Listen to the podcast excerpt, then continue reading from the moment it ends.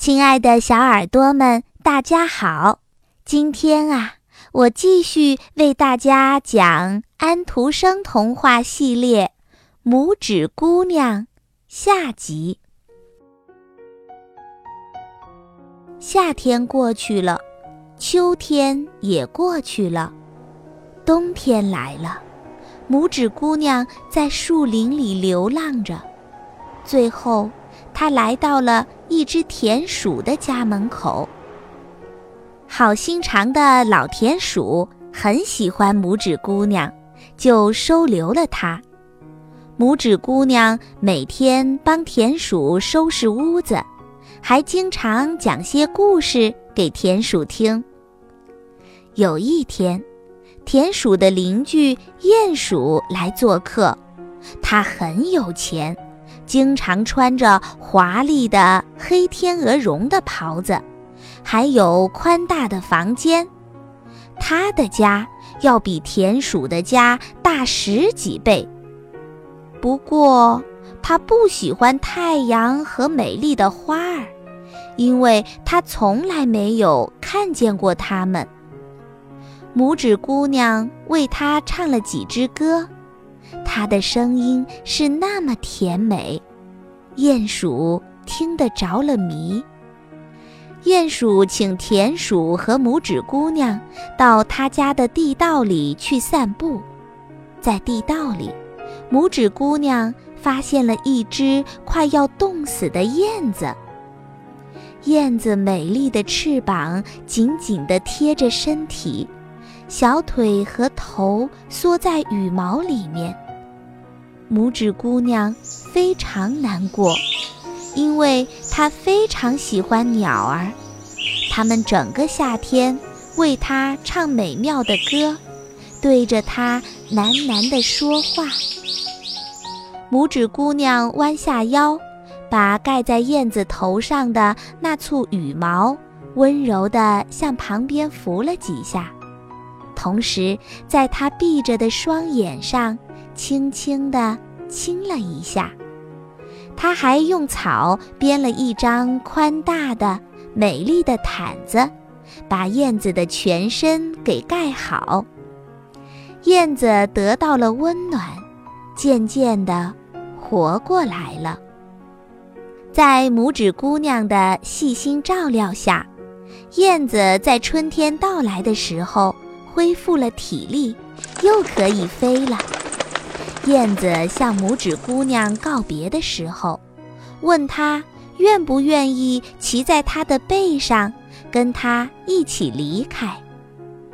拇指姑娘谢绝了，因为她知道，如果她这样离开的话，老田鼠一定会伤心的。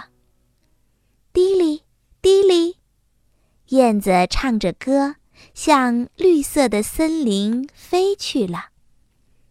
拇指姑娘感到非常的难过，老田鼠不许她走到温暖的太阳光中间去，并且告诉她，等到夏天快要过去的时候，她就要嫁给鼹鼠了。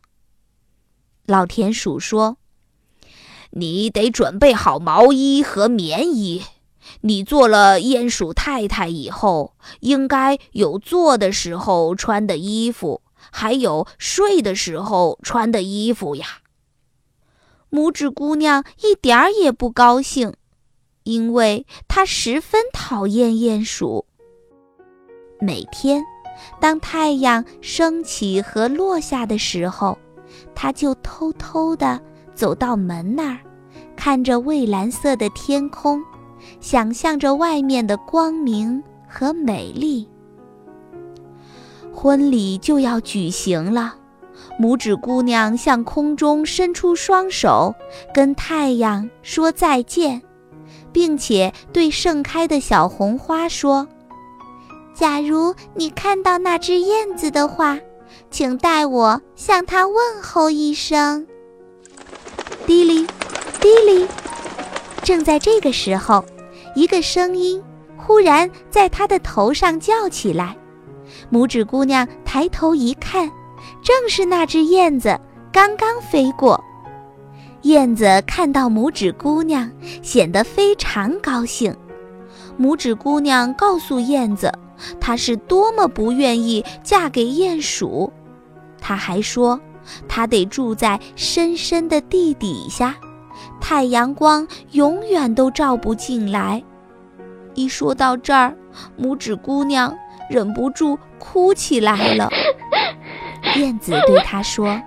寒冷的冬天就要到来了，我要飞到温暖的国度里去。你可以骑在我的背上，离开丑陋的鼹鼠和黑暗的房子，到温暖的国度去。那儿的阳光比这儿更明亮，永远开着美丽的花朵。好的，我愿意和你一块儿去。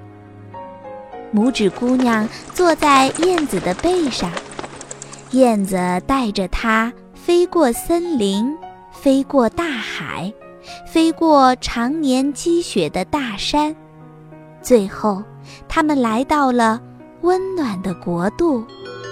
这儿到处都是鲜花，鸟们快乐地飞来飞去。燕子把拇指姑娘放在一片宽阔的花瓣上面，在那朵花的中央，坐着一个英俊的年轻人，他的身材和拇指姑娘差不多。原来他是花之王。小花王一下子就喜欢上了美丽的拇指姑娘。他从头上取下金色的皇冠，戴到拇指姑娘的头上，问她愿不愿意做他的妻子。拇指姑娘说：“我愿意。”从此，拇指姑娘和花王一起，自由幸福地生活在一片光明里。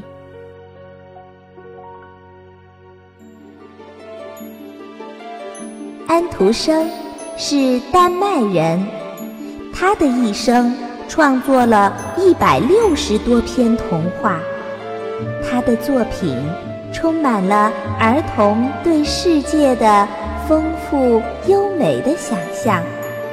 安徒生也被称为世界儿童文学的太阳，长久以来受到世界各国儿童的喜爱。